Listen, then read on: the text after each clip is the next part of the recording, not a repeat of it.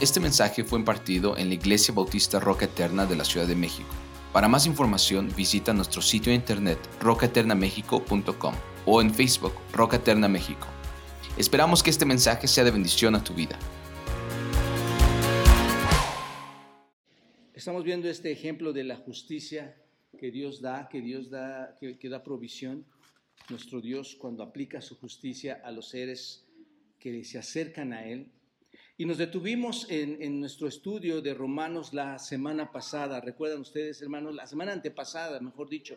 Nos detuvimos en nuestro estudio por el viernes de resurrección y el domingo de crucifixión. No sé ustedes, hermanos, pero pasamos un tiempo realmente muy especial.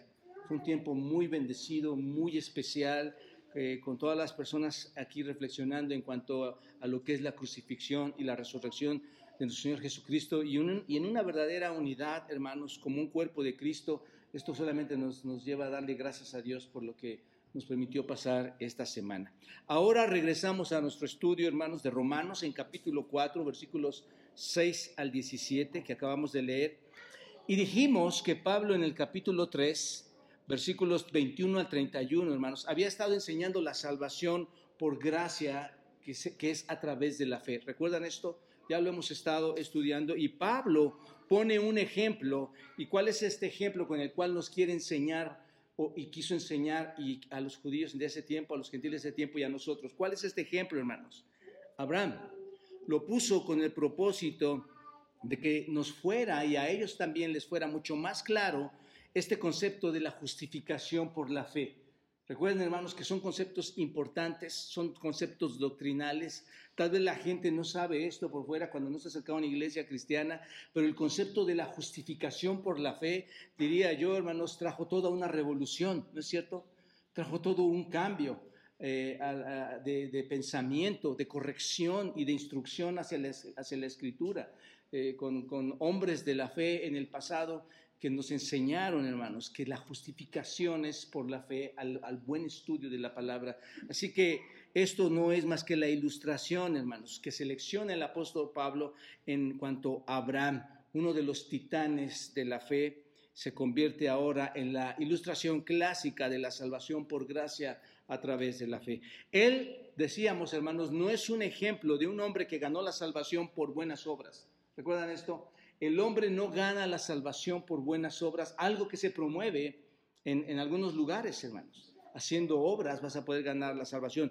Abraham es visto aquí como un ejemplo de un hombre que recibe la salvación por gracia a través de creer, a través de creer en la palabra de Dios. Este es el asunto que debemos entender. Es por creer la palabra de Dios. No hay nada que tú puedas hacer no hay nada que te pueda llevar al camino del Señor por lo que tú hagas. Y créanmelo, hermanos, amigos, hoy en día hay mucha gente que está haciendo grandes, pero grandes esfuerzos para decir, yo voy a llegar al reino de Dios, yo me merezco el cielo, y están de verdad perdidos en ese conocimiento.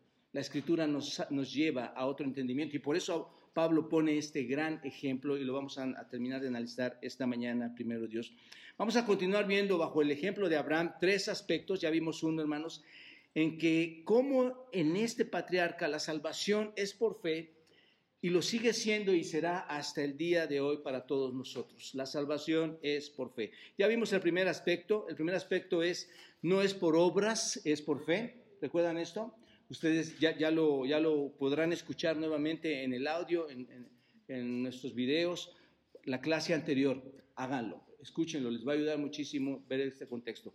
Ahora, hermanos, vamos a continuar y antes de pasar al siguiente punto, al segundo aspecto, hermano, observen los versículos 6 al 8.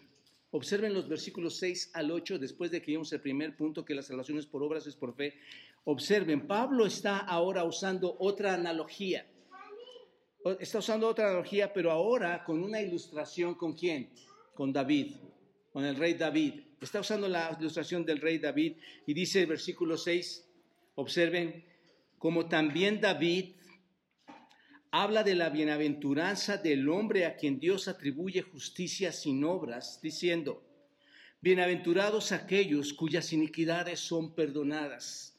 Esto de cuyas iniquidades son perdonadas, hermanos, esto, de perdonadas significa a fe afiomi, en el griego, hermanos, significa afiomi y significa despedir, significa dejar atrás, significa enviar. Esto es, tus iniquidades son dejadas atrás, son perdonadas, se han enviado a otro lugar. Eso es lo que significa. Y sigue el versículo 7 y dice, y cuyos pecados son cubiertos. ¿Qué significa esto de cubiertos? Perdonados. Cuyos pecados son perdonados. Bienaventurado el varón a quien el Señor no inculpa de pecado. Hermanos, esto es una porción muy, muy precisa. Dios te ha perdonado alguna vez una de las cosas más grandes y erróneas que hayas cometido ante sus ojos. Y David dice, eres dichoso, eres bienaventurado porque Dios puede perdonar aquellas cosas. Esas iniquidades en las que has caído, Dios las puede perdonar. Pablo, hermanos, aquí continúa enderezando el pensamiento, por decirlo así, enderezando el pensamiento incorrecto de los judíos, el pensamiento incorrecto de los gentiles y aún de nosotros, hermanos, en cuanto a que la salvación es por fe y no por obras. ¿Se dan cuenta? Este texto que acabamos de leer menciona, aunque no lo ves en ese, en ese concepto, menciona en todo lo largo y ancho que la salvación es por el perdón de Dios, por la fe en Él, por creer en Él. No sé si lo lograste observar. Pablo ha usado a Abraham para mostrarle a estas personas su equivocación de creer que es por obras y ahora está a punto de usar a otro gran siervo de Dios que es David, hermanos. Y básicamente vemos en el versículo 7, observen, el versículo 7 hay un pecador que se caracteriza por qué, hermanos? Obsérvenlo, por sus iniquidades y por sus pecados. Esto es lo que se caracteriza a este hombre aquí, por su iniquidad y por su pecado. Y en el versículo 8, observa, versículo 8, tenemos un pecador eh, caracterizado por el pecado, ¿no es cierto? Eh, Bienaventurado al varón a quien el Señor no inculpa de qué, hermanos. Hay un pecador que se caracteriza por su pecado también. Y ambos, hermanos, ambos aquí, en ambos casos, el Señor perdona y no mantiene el pecado contra esa persona, si te das cuenta. Entonces, sabemos que eso no sucedió por obras, hermanos. El perdón que Dios otorga a estas personas no sucedió por obras. ¿Te das cuenta? El texto no lo, no lo menciona, porque ambos versículos están definiendo a un hombre que es un qué, hermanos? Un pecador. En ambos se define a un pecador. ¿Cómo podemos decir que un pecador es bendecido, bienaventurado. ¿Cómo podemos decir que le llega esa bendición a un pecador? ¿Cómo? Cuando ese pecador, y el versículo 7 y 8 lo dice, cuando ese pecador es perdonado por Dios o cuando ese pecador no se le impone, no se le pone, no se le imputa su pecado a su cuenta, hermanos. Y eso es exactamente el asunto. Cuando a ese pecador se le perdona, no se le imputa, ¿quién es el que está haciendo eso, hermanos? Dios. ¿Cuál parte del hombre se vio intervenida para que ese pecado no llegara a él y fuera castigado? Nada. El texto dice, dice David, bienaventurados los que Dios perdona. ¿Te das cuenta? Él es el único que lo puede hacer. A Él es al que tienes que buscar si hay algo que cometiste o que hiciste mal. ¿Te das cuenta? Saben, mis amados hermanos y amigos, el hombre verdaderamente bendecido es aquel que es perdonado por su pecado, ¿no es cierto? Es lo que dice este texto. Tú eres verdaderamente bendecido porque has sido perdonado por tu pecado. Si es que te, has creído y, si es que te has arrepentido. Y por cierto, hermanos, esta es una cita del Salmo 32. Del Salmo 32, versículo 1 y 2. Esa es la cita que está tocando Pablo. Cuando tú lees este Salmo 32, y si quieren ir a este salmo, hermano, Salmo 32, versículos 1 y 2, que, realmente es, la, es el paralelo de esto. Cuando tú lees este salmo, créanme, hermanos, te puedes dar cuenta de que David conocía lo que era la culpa. David sabía qué era, lo, qué era ser culpable ante Dios. Había estado, recuerdan ustedes, hermanos, el rey David había estado involucrado en qué? En un adulterio. David había estado involucrado en un, adulterio, no solo en un adulterio, también se involucró en un asesinato. ¿Recuerdan ustedes, Urias? Había deshonrado, él era rey, hermanos. Al hacer esto había deshonrado su trono. Y no solo su trono, sino la santidad de su propia virtud, de su propio, de su propio ser, hermanos. Decirse el rey. Y, eso pasa, hermanos. Cuando tú, tú mismo sabes, cuando estás cargando tu propia culpa, tú sabes lo que es ser culpable. Cuando has cometido algún pecado o cuando hemos cometido algún pecado. Y David, hermanos, era un vil pecador. David era miserable. En el Salmo 51, que es un paralelo del Salmo 32, en el Salmo 51 dice que David se sintió como si Dios lo hubiera abandonado. Estaba bajo una horrible presión, había agonía, había dolor, había culpa. Pero dice David en el Salmo 32, versículos 3 a 4, observen si ya lo tienen ahí. David en el, dice en el Salmo 32, 3 a 4, los niños, hermano, ayúdenme con los niños. Este, ya saben que van, a subir. David dice en el Salmo 32, versículos 3 y 4, lo tienen todos ahí. Dice, mientras callé, se envejecieron mis huesos en mi gemir todo el día, porque de día y de noche se agravó sobre mí tu mano se volvió mi verdor, en mi verdor en sequedad de verano. Cuando tú callas tu pecado, ¿qué ocurre, hermanos? ¿Estás gozoso de tener tu pecado? ¿Estás feliz de mantenerlo ahí? En lo absoluto. Cuando tú callas tu pecado, no hay más que una, una, afectación a tu cuerpo. David tenía mucha ansiedad, David tenía mucho dolor, ¿no es cierto? dice que sus huesos incluso le dolían, había un dolor físico, su sistema nervioso se altera. ¿No te parece muy conocido todo eso cuando tú has pecado fuertemente o aún en lo menor? Comenzó a envejecer, David comenzó a envejecer no, no en el tiempo que debía de ser, fue mucho más rápido, empezó a estar enfermo, pero luego, hermanos, observen, luego, en medio de todo eso, experimentó qué? la bondad de Dios, hermanos. En medio de, en medio de su pecado, en medio de todo ese dolor, cuando tú lees estos salmos, ves que experimenta la bondad de Dios.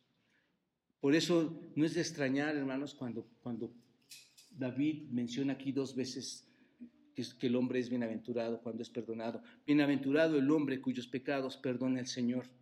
Bienaventurado el hombre a quien el Señor no imputa el pecado. No es el hombre verdaderamente bendecido, hermanos, hasta que no reconoce su pecado, hasta que no es perdonado por el Señor. Y así David, hermanos, cuando hace esta mención, Pablo usa estos salmos para, para apoyar el punto que Pablo está dando en este momento, que es la única forma de ser justificado por la fe es por medio de Dios, es por medio de su propia justificación. No hay obras que el hombre pueda hacer para ser justificado. Y nos es muy útil, hermanos, al, incrustar este texto dentro de, dentro de Romanos, este salmo, nos es muy útil para nosotros saber, hermanos, que Abraham era una persona del pasado, lo que llamamos la, una persona premosaica. ¿Recuerdan esto? Abraham era alguien de la era premosaica. Esto es, eh, David era, una, David era una figura mosaica y Abraham era una figura premosaica, hermanos. ¿Qué quiero decir con esto? Abraham es anterior al pacto mosaico. Y David, hermanos, cuando tú lo ves aquí, es, eh, este, es posterior al pacto, al pacto mosaico. ¿Te das cuenta?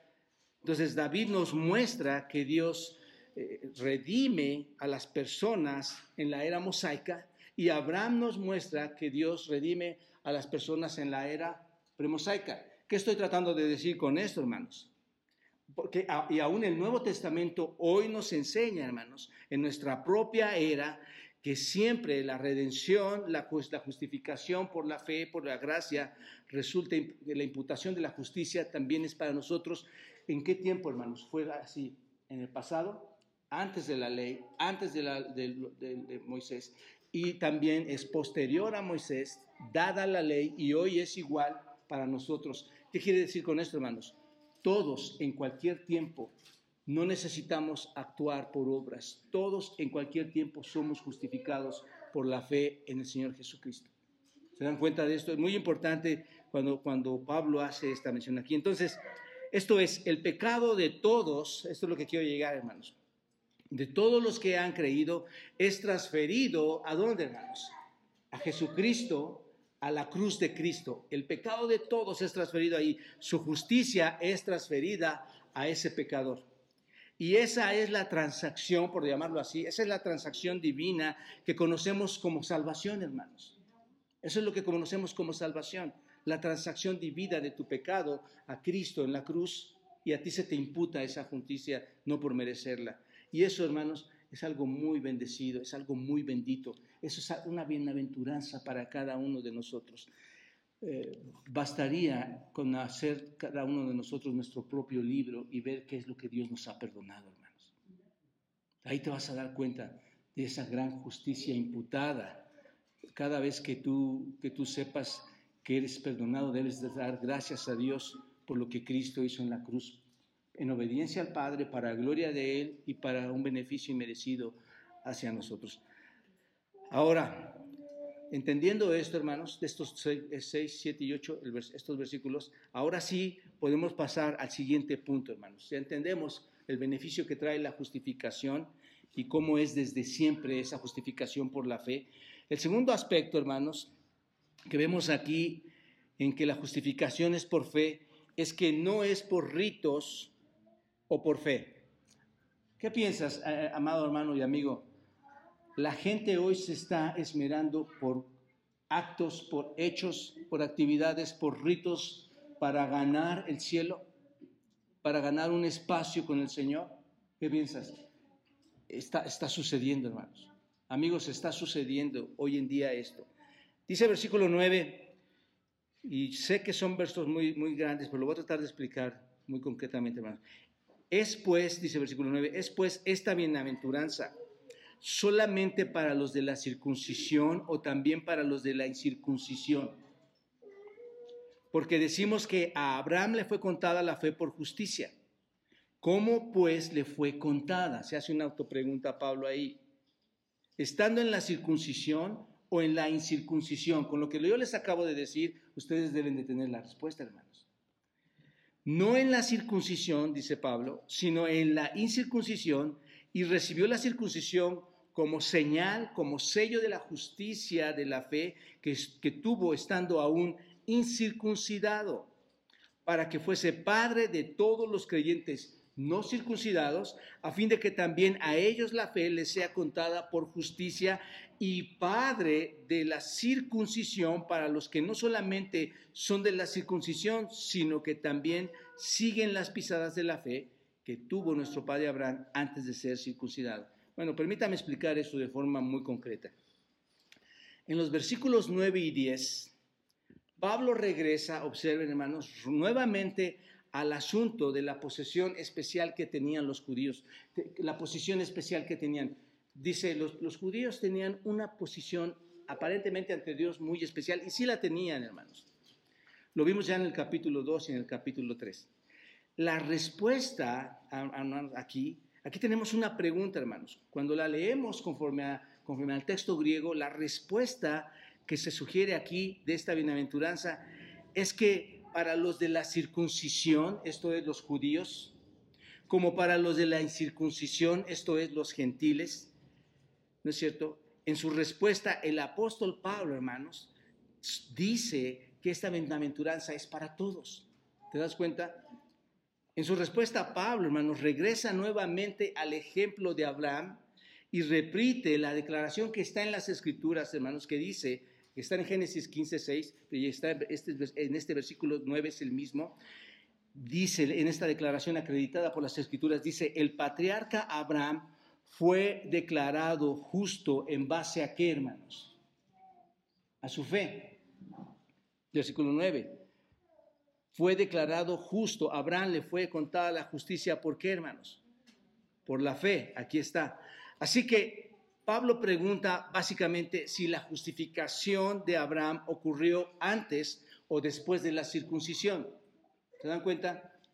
Y Pablo contesta su propia pregunta y afirma y dice, no en la circuncisión, sino en dónde, hermanos.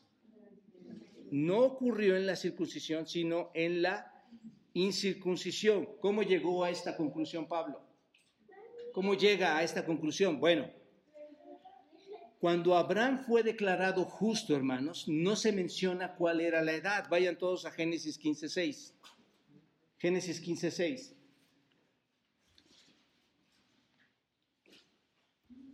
¿Lo tienen? Dice Génesis 15.6.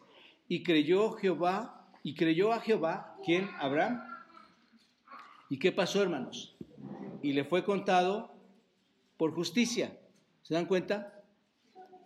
¿Qué edad tenía Abraham ahí? No dice. No, no, nos menciona su edad, ¿se dan cuenta? Sin embargo, hermanos, tiempo después, cuando Agar, que era la sierva de Sara, su esposa de Abraham, dio a luz a Ismael, las escrituras dicen, porque siempre decimos que las escrituras dicen, porque recuerden, hermanos, que las escrituras son nuestra fuente de fe absoluta. Es de ahí únicamente donde sacamos la verdad de nuestras actitudes, de nuestro comportamiento, de las fechas, de, lo que Dios quiere, de la obediencia. Ahí sacamos todo, hermanos. Entonces, las escrituras dicen que tenía 86 años. Observen, Génesis 16, 16. Antes no lo sabíamos, pero en Génesis 16, 16 dice, era Abraham de edad de 86 años cuando Agar dio a luz a Ismael. ¿Se dan cuenta? Después de este evento, hermanos, Dios le dijo a Abraham que llevara ese rito, ¿no es cierto? El rito de la circuncisión, que lo llevara a cabo con todos los hombres, con todos los varones, con toda la descendencia masculina, como señal del pacto de Dios con él. Y este evento, mis amados hermanos y amigos, ocurrió cuando Abraham tenía 99 años. Génesis 17, 24, observen. Génesis 17, 24, más adelante. Era Abraham, ¿lo tienen? Era Abraham de edad de cuántos hermanos? 99 años cuando circuncidó la carne de su prepucio. E Ismael, su hijo, era de 13 años cuando fue circuncidada la carne de su prepucio. En el mismo día fueron circuncidados Abraham e Ismael, su hijo, y todos los varones de su casa. ¿Cuál es el punto aquí, hermanos? Que la circuncisión de Abraham ocurrió cuando? 13 años después de que él fue qué? Justificado. Trece años después, no necesitó la circuncisión. Él trece años después se circuncida y antes ya había sido declarado justo delante de Dios. ¿Te das cuenta? Pregunto a ustedes, hermanos. ¿Ya había sido circuncidado Abraham cuando fue justificado por la fe? No, lo estamos viendo aquí. No había sido circuncidado. Pasaron trece años para esto. Por lo tanto, hermanos, Pablo lo que argumentó en los versículos 11, ahora vayan al versículo 11 de Romanos 4, lo que argumenta en los versículos 11 y 12, regresen ahí hermanos, es que Abraham recibió la circuncisión como qué hermanos? Como señal. Era solo una señal, ¿no es cierto? Algo grandioso, por cierto. Era, lo recibió como señal, era un que, además era qué hermanos? Un sello de qué? de la justificación, de la justificación de Abraham debido a su fe. ¿Se dan cuenta? Y este sello lo recibió estando aún incircunciso, hermanos. Así que la circuncisión, como una señal o un sello, no fue más que la prueba externa, ¿no es cierto? Esto es en su cuerpo, de la justificación que ya había recibido Abraham, según este versículo 11. ¿Se dan cuenta? El propósito de Dios mis hermanos amados y amigos, era que Abraham fuera padre de todos los que creen y por consiguiente de todos los que han sido justificados. ¿Te das cuenta?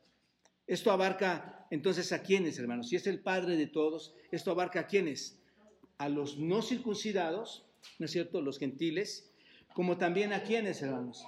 A los circuncidados, a los judíos e incluso a aquellos judíos que siguieron los pasos de Abraham con fe. ¿Quiénes son estos judíos? Los judíos convertidos. ¿Te das cuenta?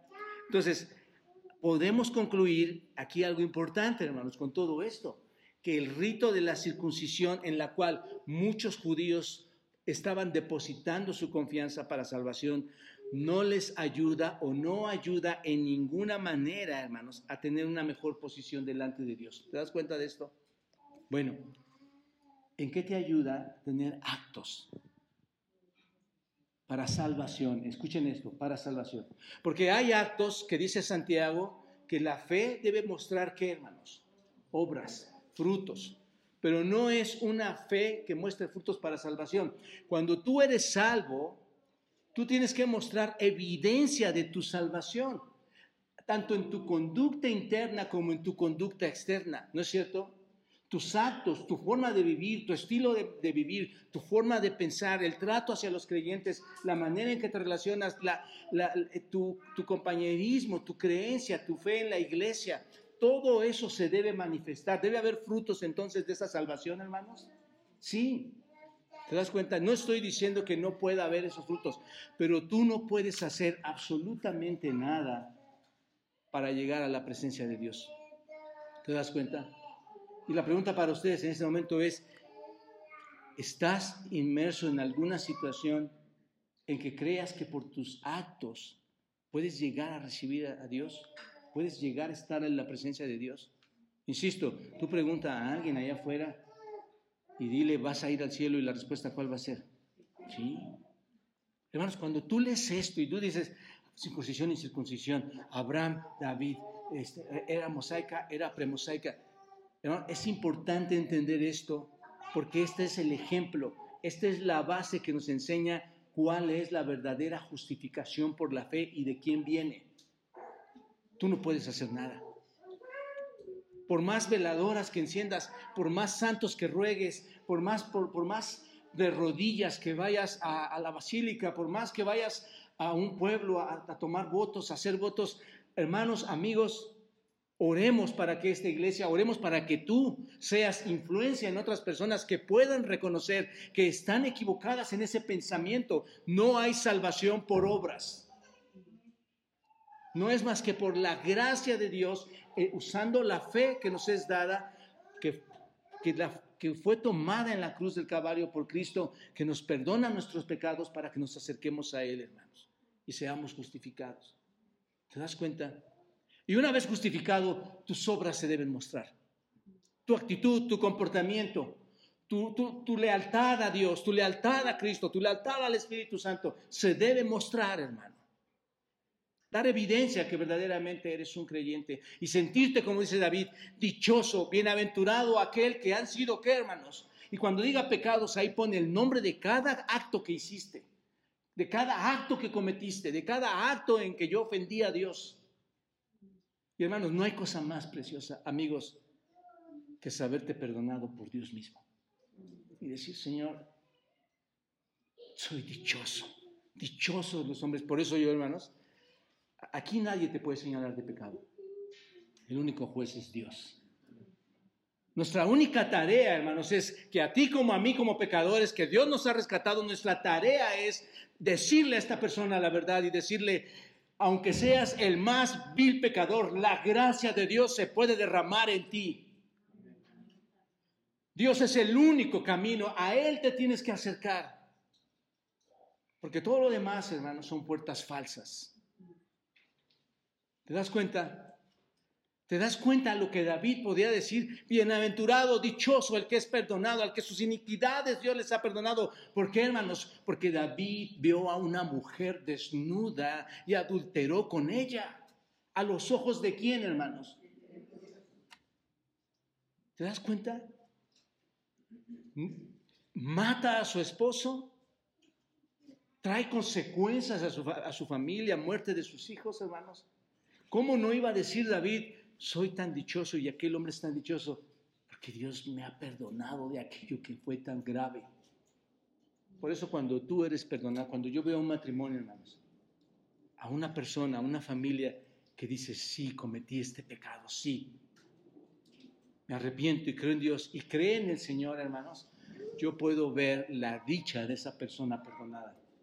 Y tú la puedes ver, ¿no es cierto?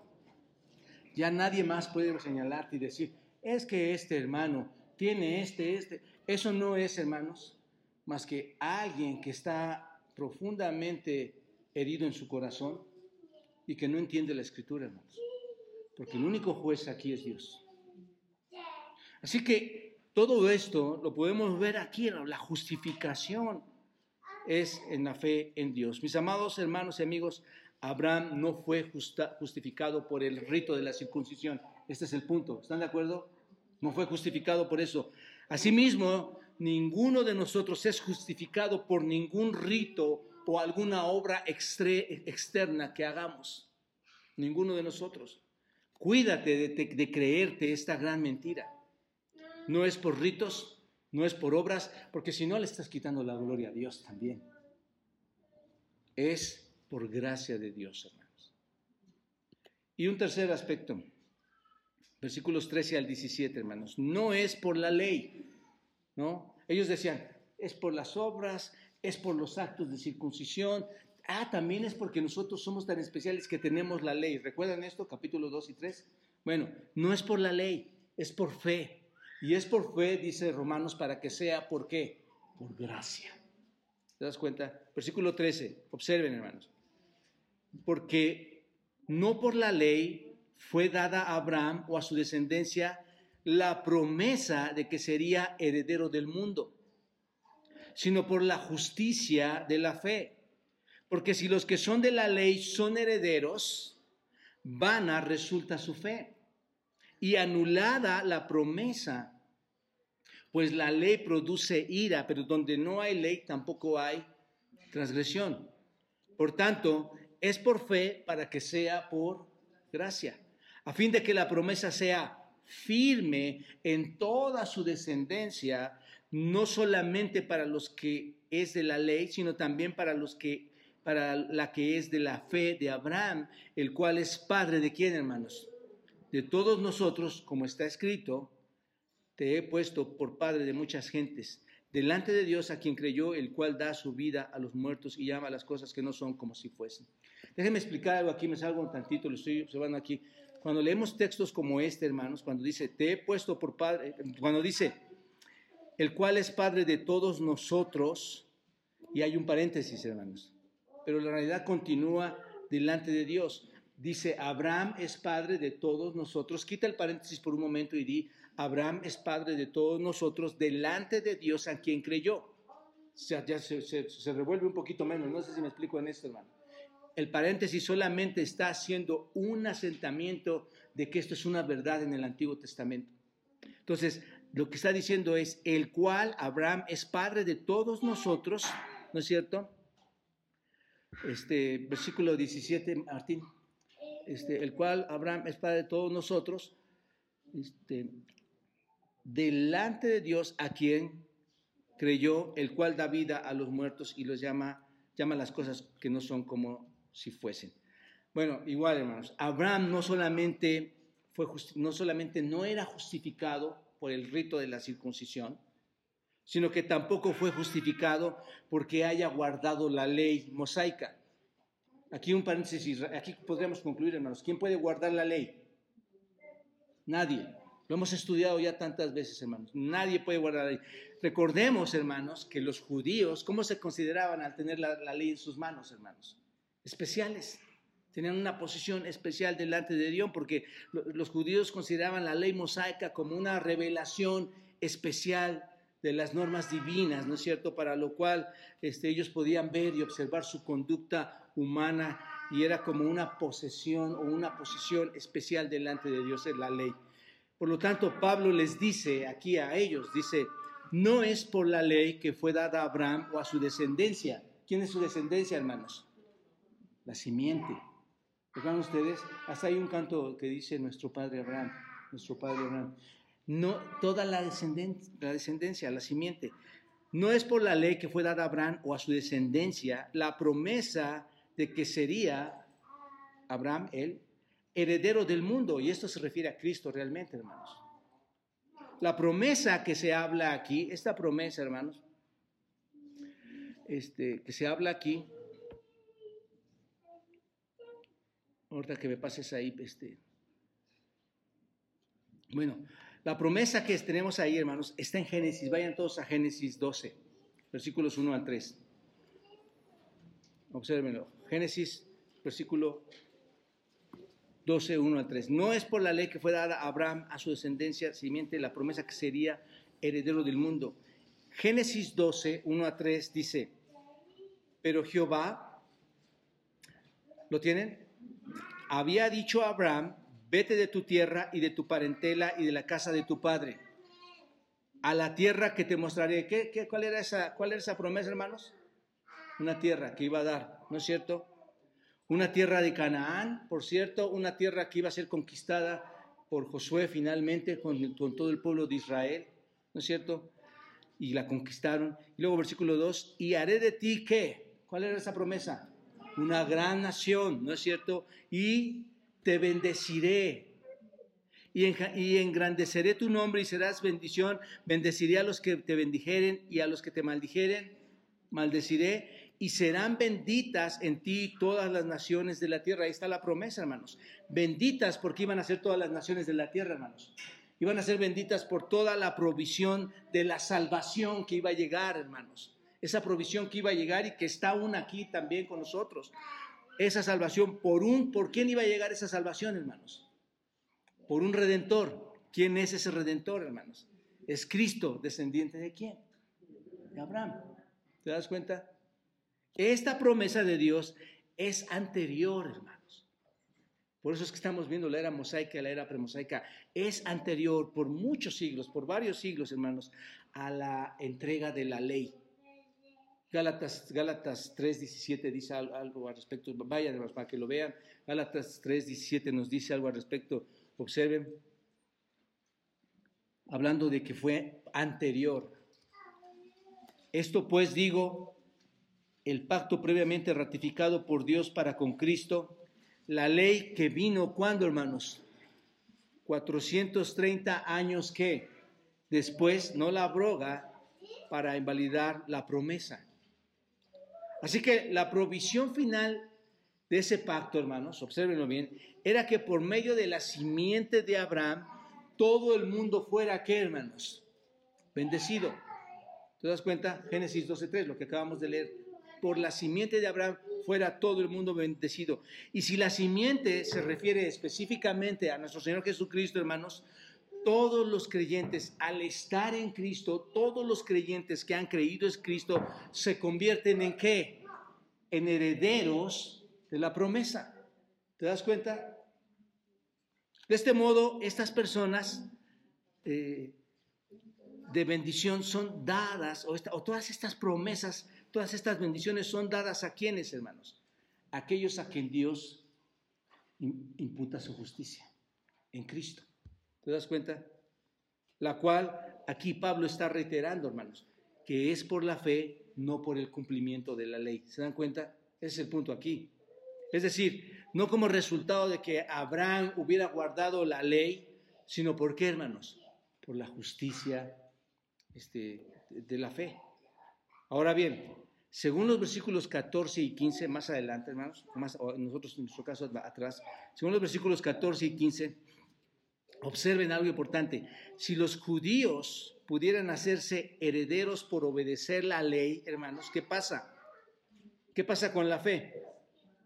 La fe resulta vana, es decir, no tendría valor alguno, la fe queda vacía si, fuera nada más por, obedecer la ley. La palabra vana, hermanos, esta palabra que ven ustedes aquí es que no en, en el griego y significa sin contenido, significa vacío. ¿Cómo queda esa fe entonces, hermanos? Si, este, se guarda la, ley.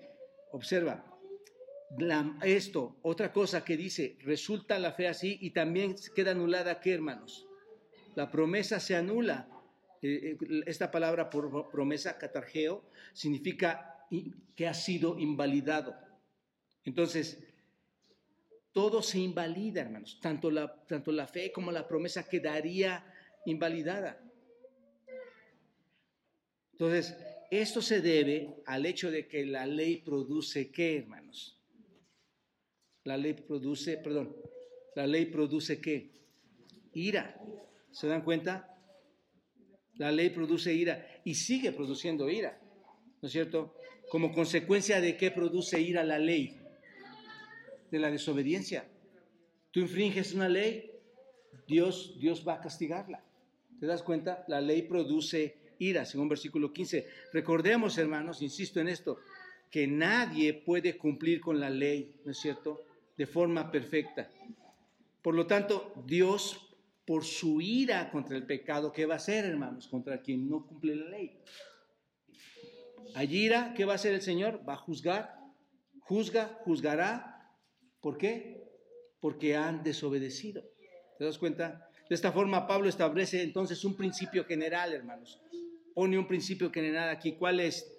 Donde no hay ley, tampoco hay qué. Aquí está. Donde no hay ley, tampoco hay transgresión. ¿Qué es esto, hermanos? Si no hay ley, ¿cuál transgresión puedes cubrir? ¿Cuál transgresión estás haciendo? No hay nada. Si no, transgredes, si no transgredes nada, ¿cuál pecado hay en tu cuenta? Y si no hay pecado en tu cuenta, ¿cuál gracia se derrama en ti? ¿Se dan cuenta? La fe sería invalidada, las promesas serían invalidadas, la promesa de tener la tierra, eh, la tierra que vamos a heredar, hermanos, el milenio, el gobierno de Dios, sería todo una farsa. Lo que está diciendo aquí, porque la ley produce ira. Esta es la verdad realmente. Entonces, una persona puede seguir siendo pecadora por, por ejecutar, hermanos, una determinada acción, cualquiera que tú te imagines. Pero si no hay mandamientos que prohíban esa acción que esa persona está ejecutando en ese momento, esto no tiene carácter de transgresión. ¿Te das cuenta de esto? No estás transgrediendo nada. No hay carácter de que estás desobedeciendo alguna prohibición, alguna ley. Romanos 5.13, y lo vamos a estudiar después, pero Romanos 5.13 dice, pues antes de la ley había pecado en el mundo, pero donde no hay ley, no se inculpa de pecado. ¿Están de acuerdo con esto, hermanos? En absoluto. Así que de esta forma el apóstol Pablo llegó a una conclusión.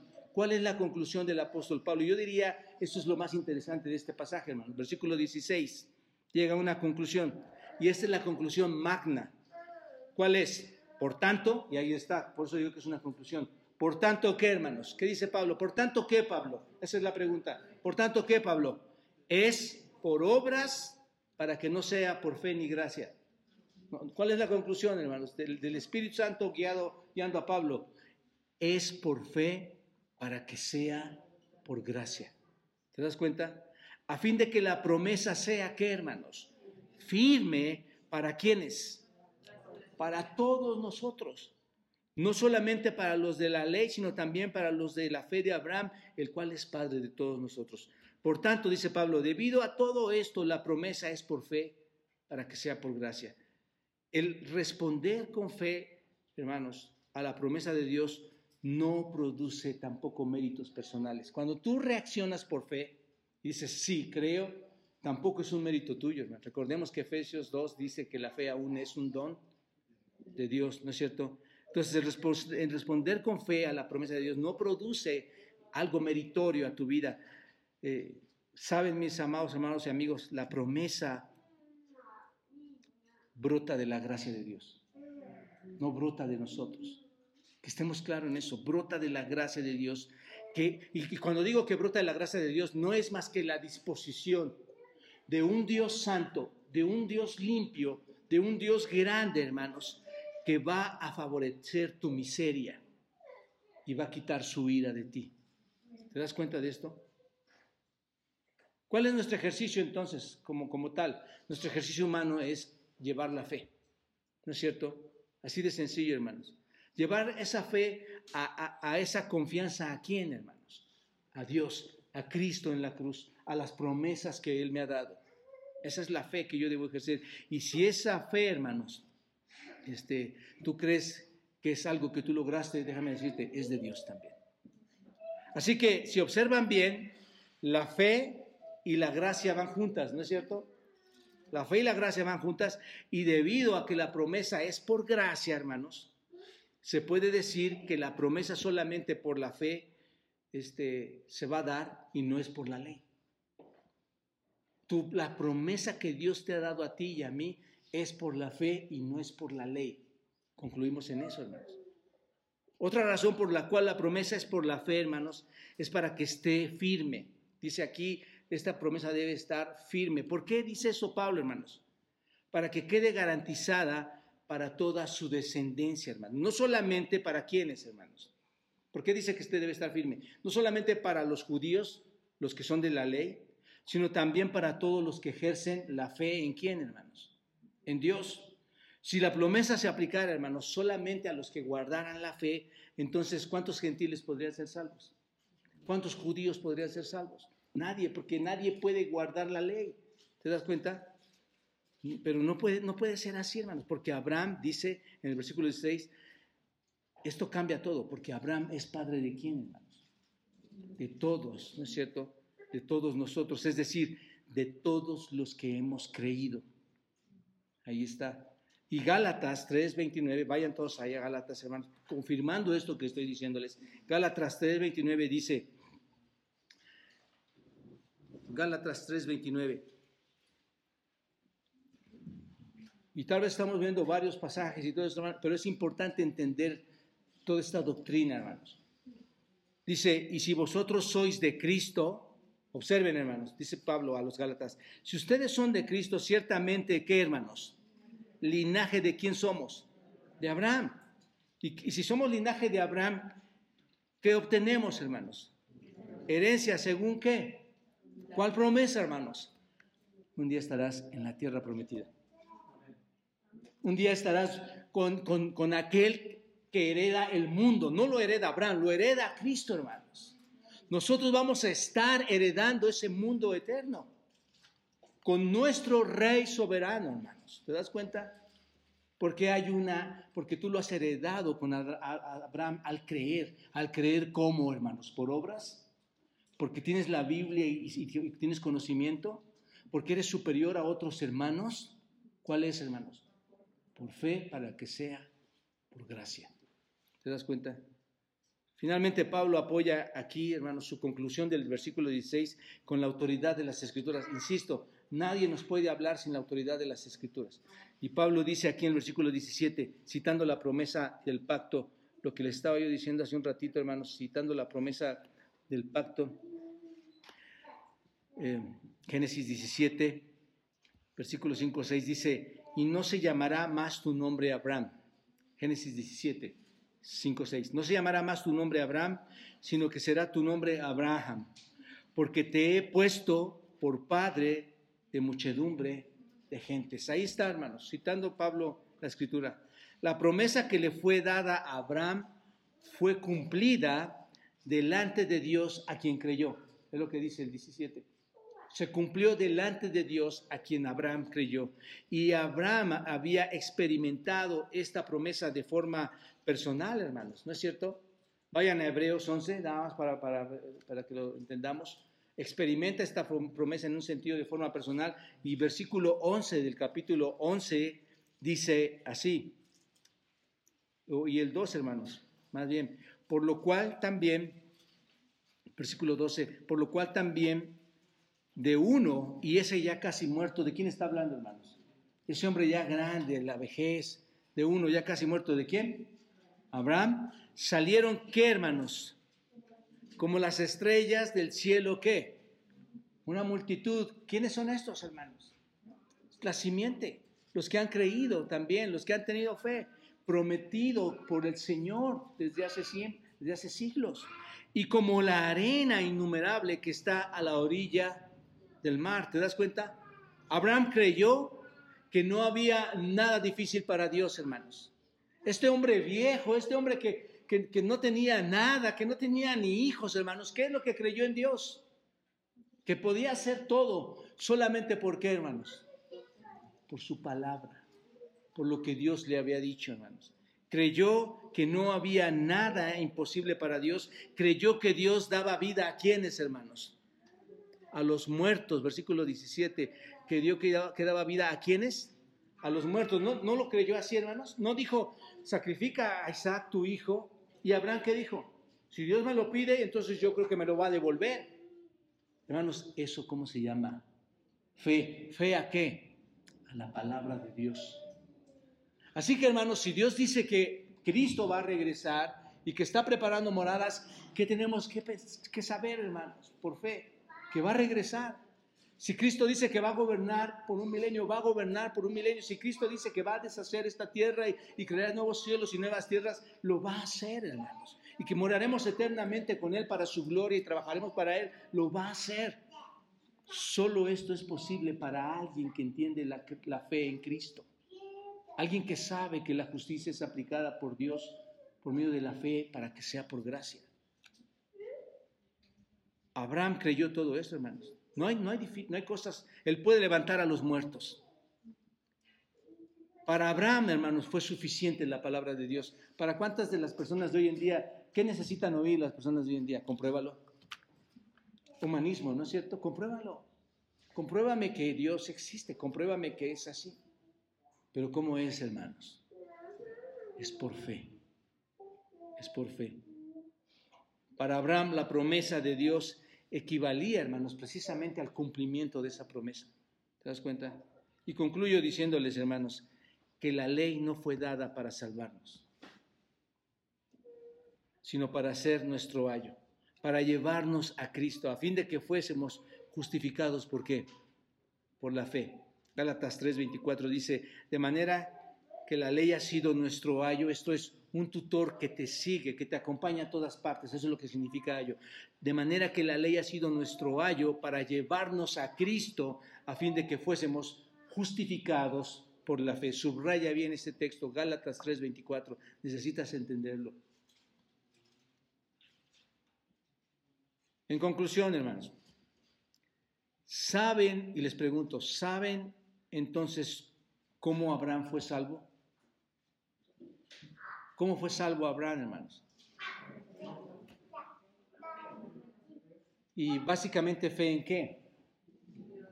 Abraham recibió el Evangelio muy temprano en un sentido, hermanos. Sabía que iba a haber un redentor. Abraham fue salvo por la muerte de nuestro Señor Jesucristo en la cruz. ¿Se dan cuenta de esto? Desde entonces es la justificación por fe. Y la muerte de nuestro Señor Jesucristo en la cruz, hermanos, fue por el pecado de Abraham y también fue por el pecado del rey David. Y si fue por el pecado de Abraham y por el pecado del rey David, imagínense a quién más cayó todo esto, hermanos. A todos nosotros. Por los pecados de todos nosotros, los que alguna vez hemos creído en Dios y que han buscado al Redentor en el pasado, al igual que nosotros lo buscamos en el presente y que otros lo buscarán en el futuro, hermanos. Demos gracias a Dios, hermanos, porque no dependemos de nuestras obras para ser salvos. Porque si, fuéramos si fueran nuestras obras, dice Isaías, son como trapos de inmundicia. Somos salvos por su gracia, hermanos. Debemos venir con fe, reconociendo el mérito de nuestro Señor Jesucristo en la cruz, confesando nuestras impiedades, confesando nuestras iniquidades y pedirle a Dios que impute su justicia en mi cuenta Observen esto, que Dios impute su justicia en mi cuenta y que mi pecado lo ponga en su cuenta. Esa es la salvación, hermanos. Cristo toma nuestros pecados a su cuenta, sin merecerlo, porque Él es el único justo. ¿Te das cuenta? Nunca, entendamos esto, nunca seremos dignos de que se nos impute algo de parte de Dios, nunca. Pero en Cristo, hermanos, quien llevó nuestros pecados en el madero, en su propio cuerpo en la cruz, para que pudiéramos ser hecho justicia delante de Dios en Cristo, podemos obtener esa imputación.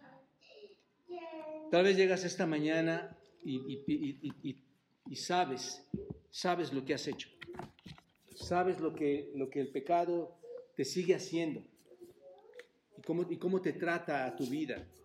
Bueno, déjame decirte, hoy puedes ser justificado por la fe en Cristo, en Dios tus pecados pueden ser perdonados y vivir una vida muy diferente a la que llevas.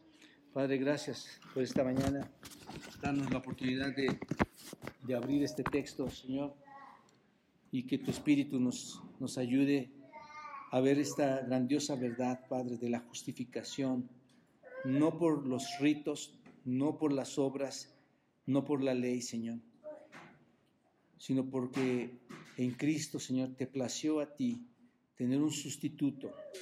En amor lo entregaste y cargó, Señor, nuestros pecados, imputándonos de esta forma una justicia que no merecemos, Dios, pero que por amor tuyo nos das la oportunidad, Señor, de, perdonarnos nuestros pecados y ser dichosos, Dios, de que un Dios como tú nos, nos, nos quite, nos perdone, Señor, toda esa maldad. Ayúdanos a tener frutos, frutos dignos de esa salvación. Ayúdanos a, a tener, Señor, una actitud del Espíritu interna que te glorifique, Señor. Y que, y que sea un espíritu también que pueda compartir a otros su necesidad de acercarse a este perdón que solamente tú puedes otorgar, Señor. En Cristo nos ponemos en tus manos. Bendice el resto del día y bendice a cada familia que nos ha acompañado esta tarde. En Cristo Jesús. Amén.